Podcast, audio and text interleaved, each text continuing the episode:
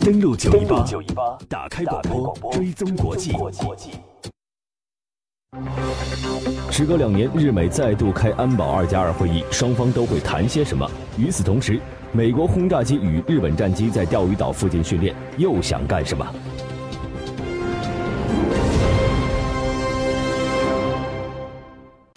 接下来是登录九一八全球聚焦，欢迎继续收听收听。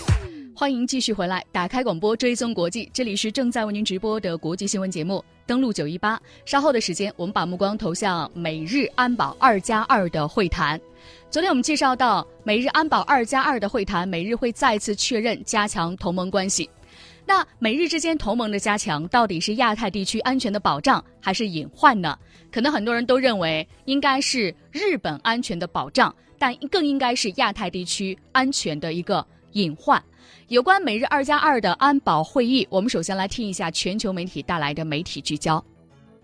测今年二加二会议的重点是确认在应对朝鲜问题上开展合作及加强美日同盟。分析人士指出呢，通过这样的会议，日本更加紧密地绑在美国的战车上，美日同盟更加牢固。日本在美国的亚太布局中呢，将会发挥越来越大的作用。在美国的默许和支持下，日本将会有更大的军事方面的活动空间。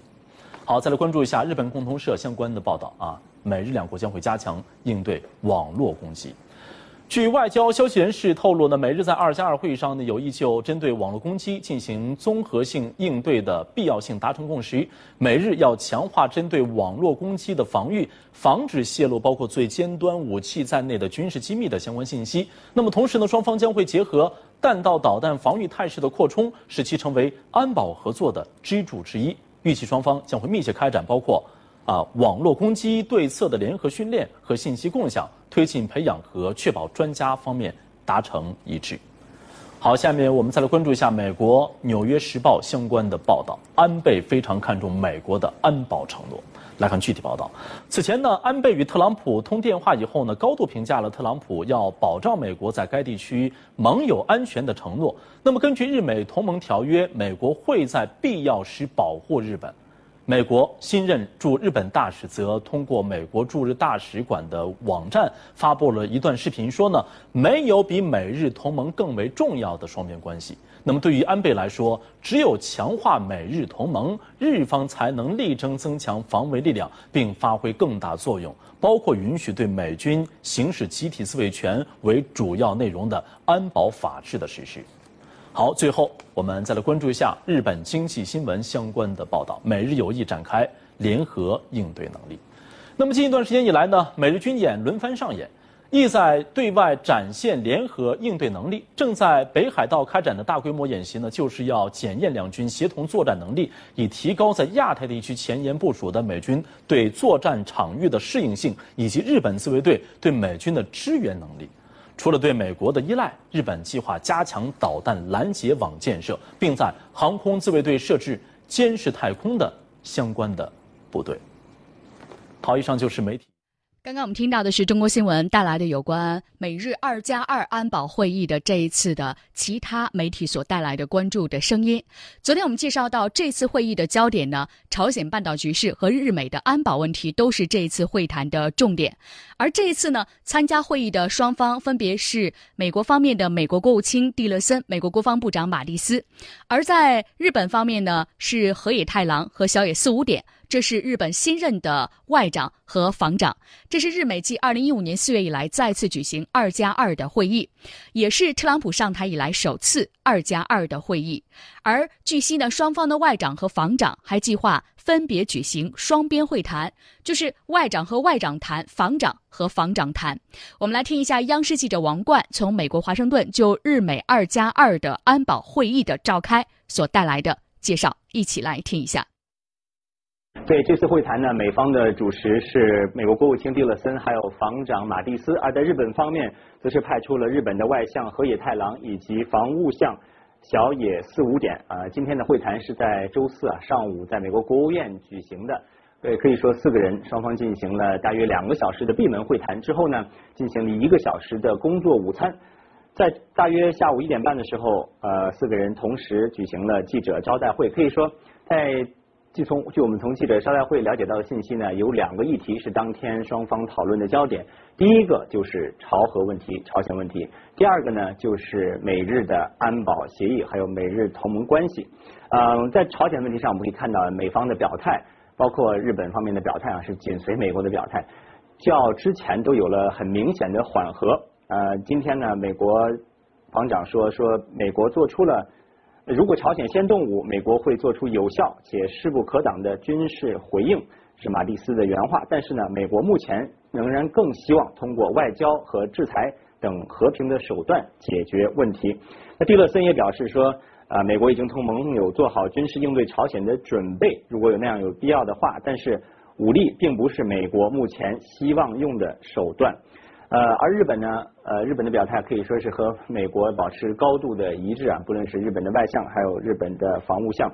另外一个重要的问题就是美日双边的安全关系，因为我们知道特朗普上任之初呢，很多呃日本的朝野各方还有学者都对特朗普是否会履行对日本的安保承诺的这样的忧虑。但是我们可以看到，在今天的会谈之后的发布会上呢，双方透露啊，两个团队都会尽快落实二零一五年升级的美日防卫指针。这个指针呢，也允许日本的自卫队在亚太范围甚至是全球范围扮演更充分的角色。啊，很多专家分析，这也违背了日本宪法第九条对自卫队的限制。另外呢，双方还决定在呃尽快落实美国驻日呃驻冲绳美军的安置问题。第三个合作的领域。呃，就是呃，马蒂斯所讲的未来四个新的合作空间，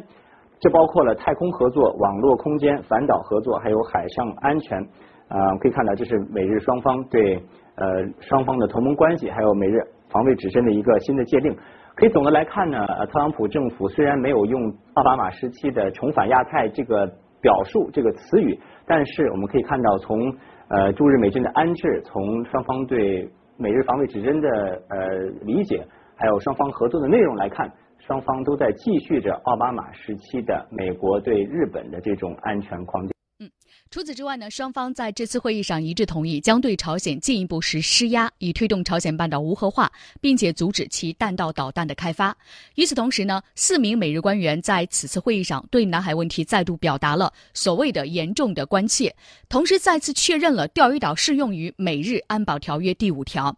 先来说朝鲜半岛问题。日本共同社八月十八号报道称，基于当前朝鲜半岛的紧张局势，日美双方就扩大自卫队的职责作用，来提高防御能力一事达成了共识，并且确定了美国提供核保护伞。美国国防部长马蒂斯在联合记者会上明确承诺，一旦朝鲜向日本发射导弹，将立即采取旨在拦截的特别行动。而根据报道称呢，美日四名部长当地时间十七号当天下午发表了写上有上述内容的共同的文件。在美国和朝鲜近期对立局势不断升级的背景下，美日两国拿出了强化同盟、共同应对的态度。在二加二的会议上，双方确认了严格履行联合国安理会通过的新的制裁决议的重要性，同时还确认了美国以包括核在内的所有能力来参与日本的防卫事宜。河野太郎在联合记者会上强调称，朝鲜为实现无核化认真采取措施至关重要，为对话而展开对话毫无意义。蒂勒森则再次谴责朝鲜发射洲际弹道导弹是没有办法容忍的挑衅的行为。马蒂斯称，如果朝鲜做出敌对的行为，将采取强硬的军事手段。那如何来看待美日双方对朝鲜半岛局势这种最新的表态呢？我们进一段广告，在广告之后的风暴眼的环节，我们来听一下我们的编辑甜甜带来的观察。登录九一八，九一八，打开广播，追踪国际。这里是有思想，有态度，有态度。国际新闻栏目，登录九一八，一扇了解世界的窗口，一扇了解世界的窗口，在纷繁复杂的新闻中，给你最清晰的思路。时隔两年，日美再度开安保二加二会议，双方都会谈些什么？与此同时，美国轰炸机与日本战机在钓鱼岛附近训练，又想干什么？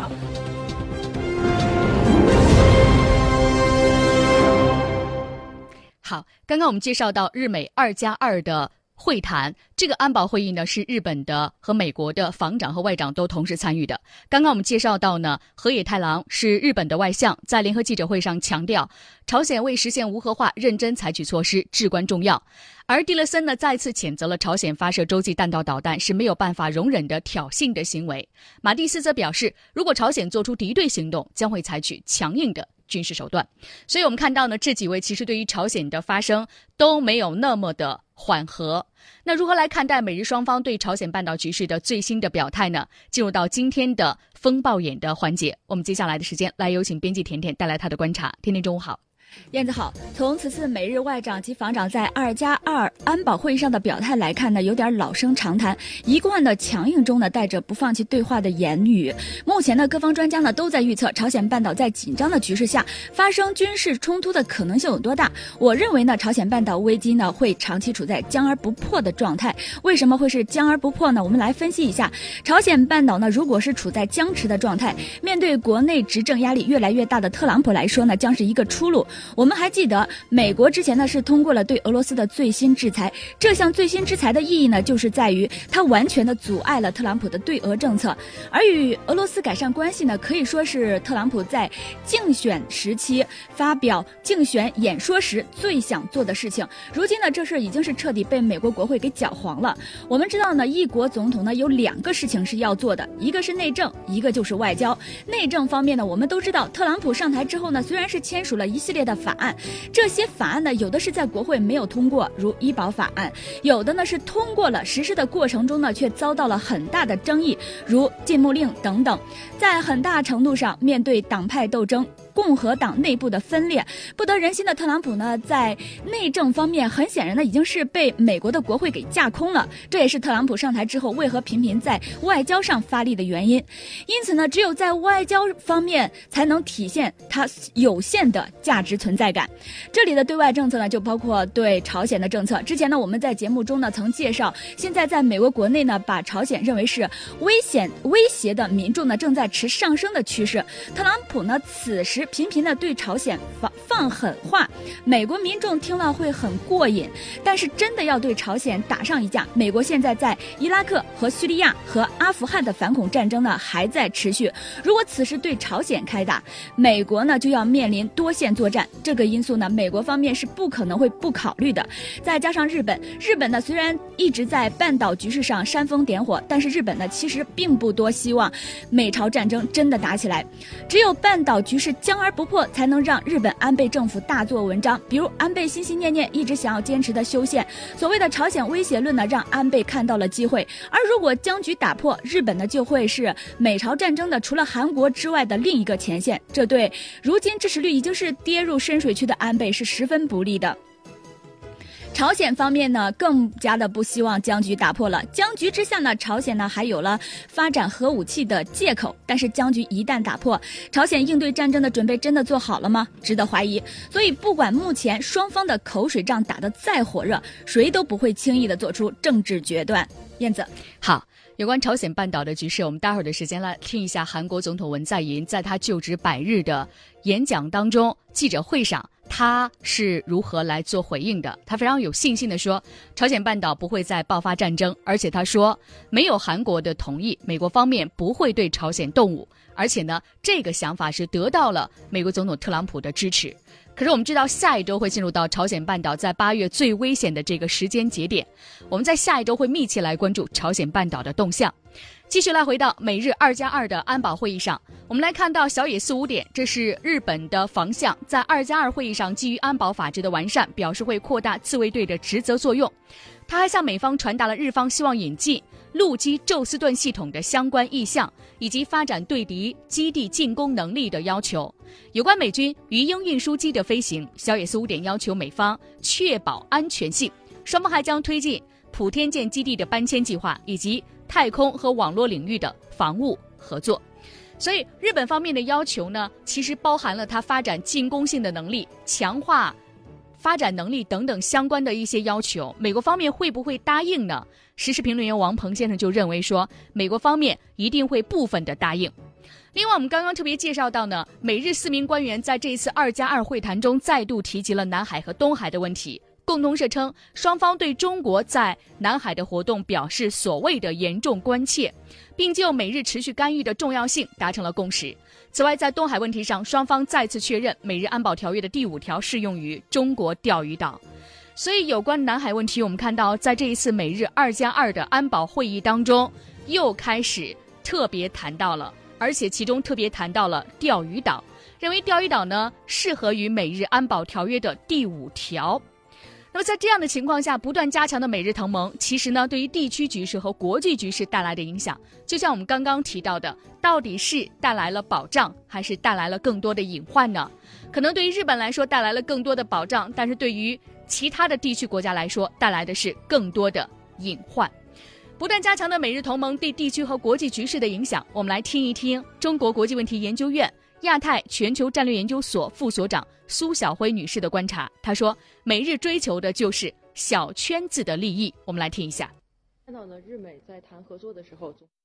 合作维护地区的和平和安全，但是呢，日美共同对朝施压呢，恐怕对当前半岛的局势是不利的，不利于半岛局势的降温。日美呢是一个同盟体系，他们以小团体的这种安全的利益来呃代表其他国家的安全利益，以自己的利益为优先，而不顾其他国家的利益和关切。这样的一种做法呢，明显是非常自私的，也不利于事件的解除，也不利于矛盾的这种解决。所以我们会看到呢，在处理半岛问题上，日美同盟呢。恐怕是一个负面的因素，而确实呢，在每一次的二加二会议上，恐怕呢，中国的影子总是存在的。他们呢，呃，习惯讨论所谓的中国的威胁，要应对中国力量的崛起。所以在日美同盟看来呢，恐怕呢，中国是一个潜在的对手。而这样的一种做法呢，明显是对地区安全形势不利的，而对华防范的这种心理呢，恐怕也会干扰日美与中国在一些地区安全事务上的一些正常的合作。所以我们会看到呢，所谓的二加二的会议。它的这种排他性，明显是对地区安全局势产生了不利的影响。嗯，据悉呢，有超过两千名的美国海军陆战队员、陆战队第三师和第三十六航空兵大队，以及大约一千五百名日本自卫队，目前呢正在日本本州岛北部的三泽空军基地和北海大岛举行代号为“北方蝰蛇二零一七”的大规模联合军事演习。